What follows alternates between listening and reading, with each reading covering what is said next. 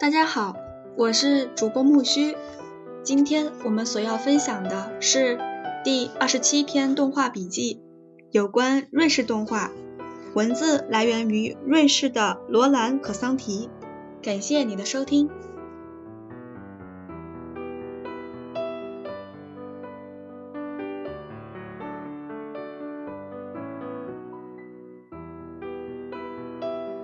一、动画电影。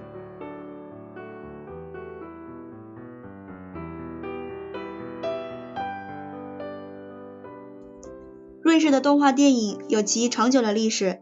由于没有动画电影工业，一般较倾向于艺术创作而非商业活动。第一部瑞士动画开始于1921年，由洛克塔·卡菲所拍摄的《欧伍德先生》。有声呃有声音画家之称的艺术家布朗加提于1939年设置了色彩交响曲。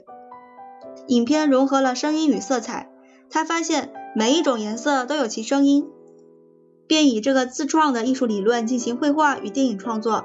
在影片的工作名单中，布朗加提明白地指出，长久以来，诗人、音乐家、画家皆敌视声音与色彩之间的关系。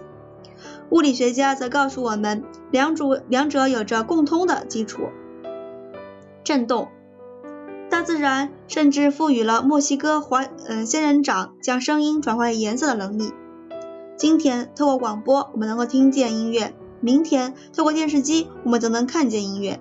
此后，瑞士艺术家们开始以动画电影来表达其情绪与情感。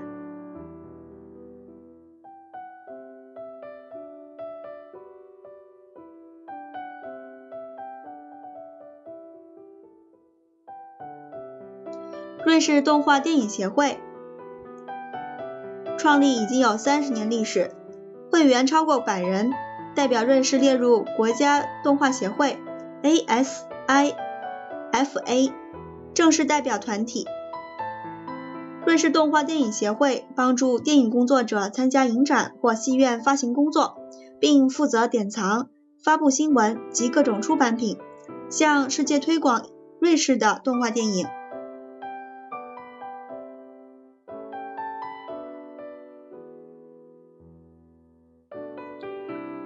帮助完成第一部动画作品的新生导演，瑞士动画电影协会与另外两个著作协会——瑞士制作人协会 （SSA） 与瑞士影像协会合作，创立了呃奖助金形式的动画电影新人奖，每年颁发给已完成第一部动画并已着手进行第二部影片的导演。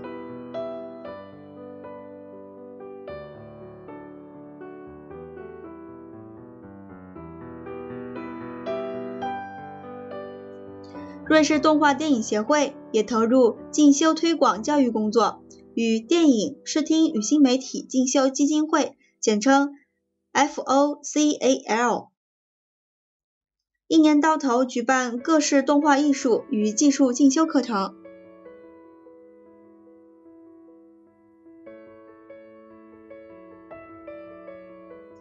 瑞士的动画家也积极参与。由设有动画课程的艺术院校所组成的网络动画校园的各式活动，海外内外工作者的瑞士动画家都可以参与瑞士动画电影协会。进一步的联系可至 email 之嗯 info at gasfa 嗯 stefan ch。瑞士动画展望如何？今日正是提出这个问题的好时机。拍片环境迁徙变迁，新计划不断，动画长片正在进行，学校提供完整的动画教育。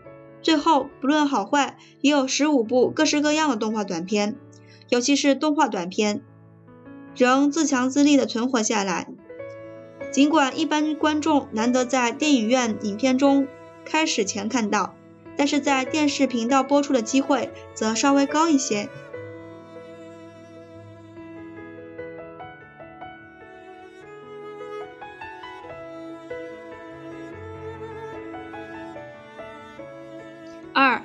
动画家。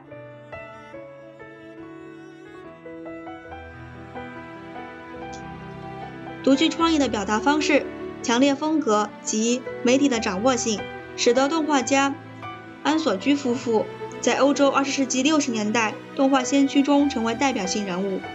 当时，动画电影正开始确立为一种独特的艺术表达方式，并发展出影展与相关的组织网络。网络组织，他们最近以流定流沙电影为名集结出版历年作品 DVD，在动画史上继续发光。这份迟来的肯定也是发生在乔治·斯维兹贝尔身上的，连同他最近与加拿大国家电影局。此一国际动画界最高指针单位所合作的作品，没有影子的男人在内，他的 DVD 共收录十三部作品，长达七十分钟，为其三十年来不断不间断的成就积累。由科特执笔出版的书籍《会动画两千零四》，使史威斯贝尔的作品有详细的介绍。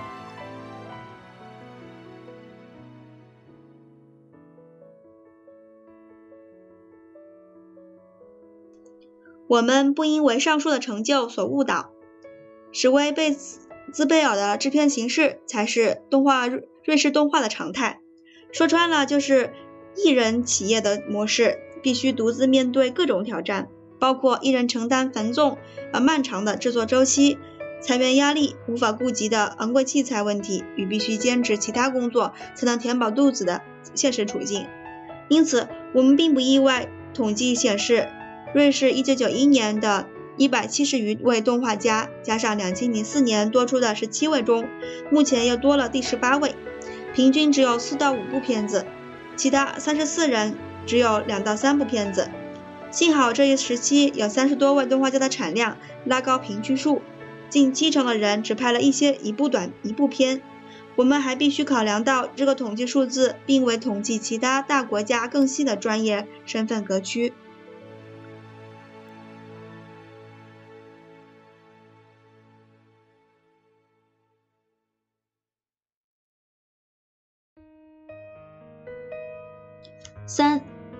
工作室还是大公司？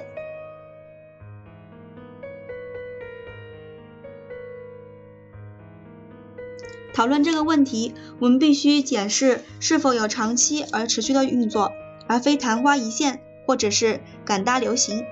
与个人工作室相反的是，逐渐出现的公司以团队方式共同制作。这个协力制作现象并非首创。在两千零三至两千零五年间，约有十五个计划生于视听公约，由电影界人士与瑞士电视公司签订，为动画电影专门投注三年约六十万欧元的资金。裁员由三家电视公司无线电视台播出电影的收入提供。著名的短片《吸血鬼探戈》两千零二，导演欧法斯，便是因此与一二位固定的工作合合作伙伴伙伴。并视计划请另四五位人员协助工作。他可以每两年依个人工作的节奏来完成自己的片子。目前已完成与法国合作的电视连续剧。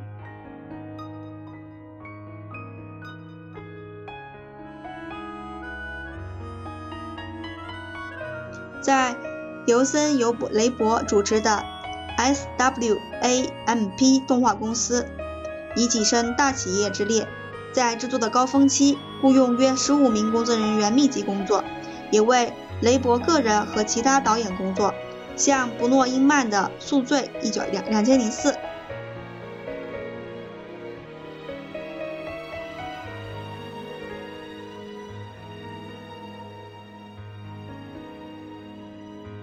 同时，SWAMP 公司也为瑞士德语电视台 a p o n k e t 点 dot.cm 电视杂志节目制作 Wow 系列的三分钟短片作为片尾。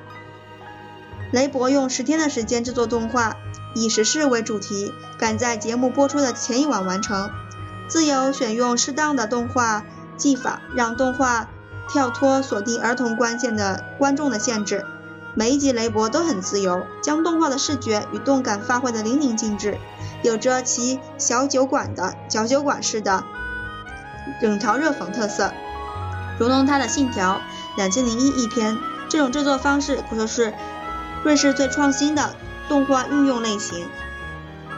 在公司中，个人工作室的扩张带来了对合理价格与新式科技需求的反转反省。普遍的现象是，电脑大大的简化了工作量，几乎每个人都可以在自家车库内完成动画，也可以共同制作，更完全不必理会乃仍为业界标准的三十五 mm 影片规格。上述的做法已明显指出这一处境所导致的问题。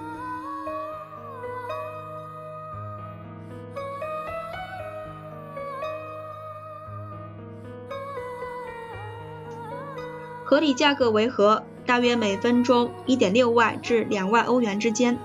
但对于大部分的动画家而言，这个数字不但是理想，甚至是妄想；对于其他人而言，却是时常可以引引用的数据。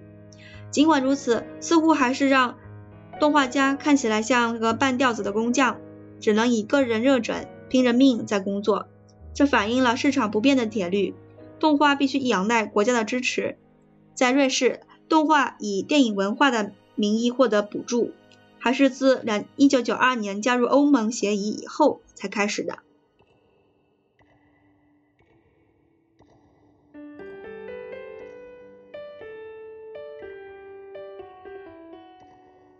究竟要如何产生足够的动画观众，以支撑专业与长寿的动画制作公司？电视连续剧在一九七九至一九九五年期间十分盛行。今日却已成枯井，长篇更是稀奇。达罗的《蓝色弓箭》（1996） 是瑞士少量参与的跨国合作长片。安格勒的《格罗比与影子强盗》（2003） 则是以瑞士德语区为主的制作，但影片最后的形式却由美国的编剧和日本的美术指导，变得十分好莱坞。以上两例带有说明的动画长片在瑞士并无毫无可能。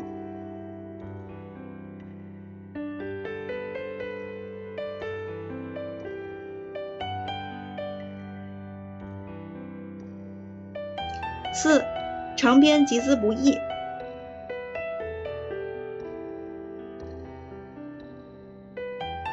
到今日的瑞士动画，也就得提起纪晓姆兄弟正在嗯拍摄的偶动画《马克思电梯音乐家》。我们会发现，制作瑞士的制作条件不如英国阿曼德动画公司的拍摄《超级无敌掌门狗》续集或迪姆波顿的《僵尸新娘》。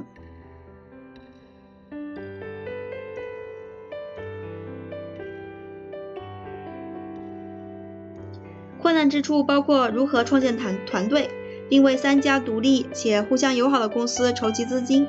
由于拍摄周期漫长，又需要四十名包括背景艺术家、动画家和相关人员、偶动画摄影棚与相关设备的支出，与十个摄影工作平台的场地费用，以及配件及工作室的开销等，也必须考虑长远考虑。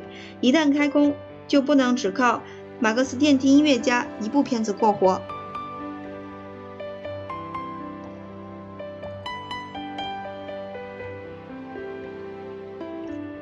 在此就不赘述冗长的集资过程，那只是为了达成合作的目标之一。真正的目的是使用自动控制的摄影机台，大大省去了动画师痛苦的调整过程，包括灯光和摄影机运动。动画家可以专注于动画本身。本片所使用的是，呃，泡棉与金属骨架偶，让偶能够像真人演演员一般专注演戏。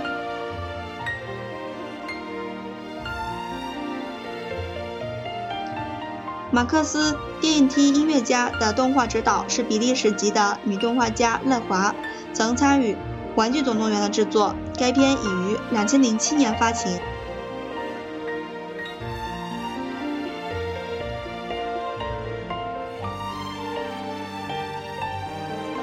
五、电影艺术家养成。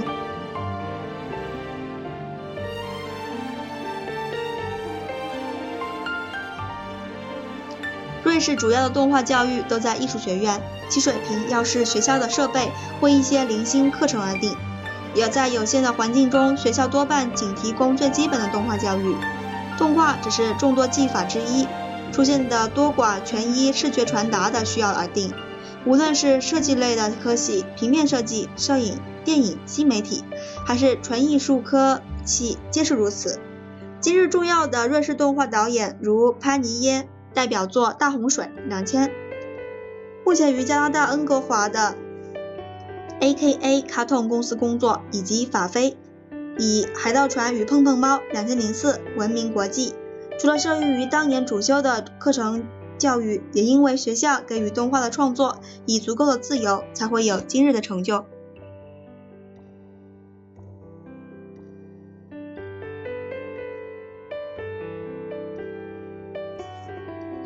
两千零三年，瑞士的刘森艺术与设计学院 （HGKI） 将动画选修课程改为独立的动画系，由德语动画家格凯尔担任主任。未来学生作品与动画文凭成就还在有待观察，但学生可自由地选取采用的技法或叙述手法与形式。可以说是动画系设立的目的不是为了培养专业的动画师，而是动画电影的创作者。此一特色成为瑞士国内动画教育的争论焦点，包括瑞士是否需要这样的动画系，同时也担心其作品能否跟得上欧洲激烈的竞争趋势，以及文凭的认定与为了就业市场等问题。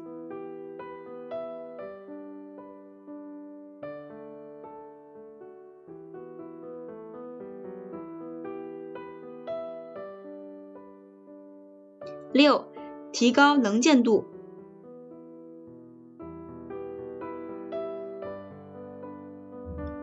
瑞士动画的年度大日子就是在索勒举行的瑞士电影节，播放一年来瑞士本土的本国的新片。影展中，瑞士的动画也有专属的场次，约为十多部，相当热门。对大多数的动画家而言，能够参与此影展本身就是一种来自观众的肯定。影展的重头戏之一就是观众选票的活动，另外两项奖项也对与。对进入色洛影展的动画的肯定相当，即瑞士著作人协会 （SSA） 与瑞士影像协会的动画电影新人奖与瑞士电影奖。SSA 与 Sources Image Image 是瑞士两个各自独立的著作权协会，而瑞士电影奖自2005年起增设动画的奖项。2005年。索勒影展中最受瞩目的动画是路路易与巴拉斯的冰山，盖克斯的最后一刻，梅索亚德的菲沃尔先生，西格与夏兹的小怪物，吕耶与侯伯勒的冲，以及之前提过的没有影子的男人与宿醉。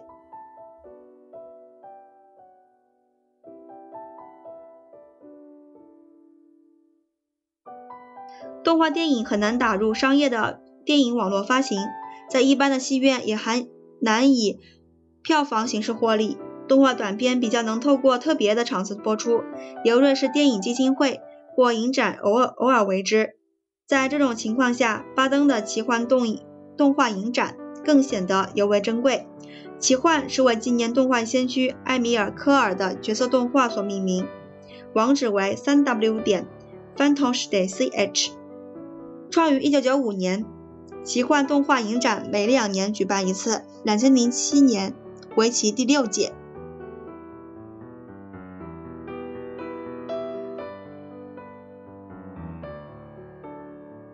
对于瑞士和国际的动画人来说，法国的昂西动画影展为最高指针，因而与日内瓦邻近的关系，昂西动画影展与瑞士动画电影协会有着密切的关联。时常担任评审，参加竞赛，并协助出版刊物或展览。瑞士动画电影协会成立于1968年，是一个介于瑞士国家电影局与动画电影爱好者之间的组织，致力推广于动画艺术，为孤军奋战的动画人提供协助，并继续竭尽所能为动画瑞士动画电影提升其影响力。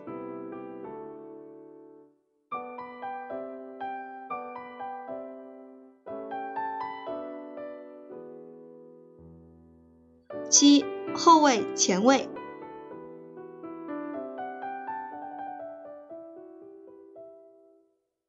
由瑞士国家电影局近来发现并与修复的老片，如1930年瑞克特的新居所与1934年的夏蝉与蚂蚁，证实了已知的史实。二十世纪六十年代时，电影开始前播放的短片几乎由商业广告导演所垄垄断，但自六十年代起，受到欧洲风潮的影响，出现由国家赞助而拍摄的作者论的动画短片。至今，国家的补助仍是在经济体系中征求挣扎求生的动画电影的主要支柱。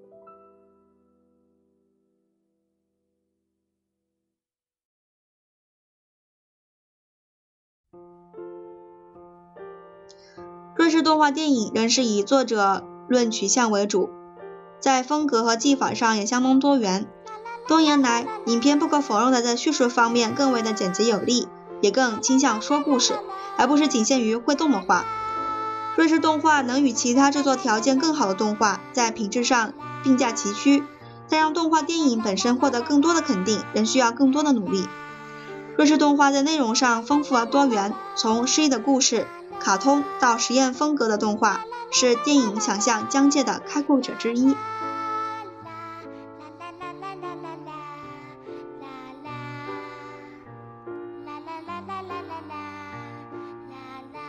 第二十七篇动画笔记，有关瑞士动画就分享到这儿了，感谢你的收听。下一期我们所要期待的是第二十八篇动画笔记，多样性的北欧动画。文字来自于芬兰的霍克卓科南，感谢你的收听，我们下期再见，谢谢。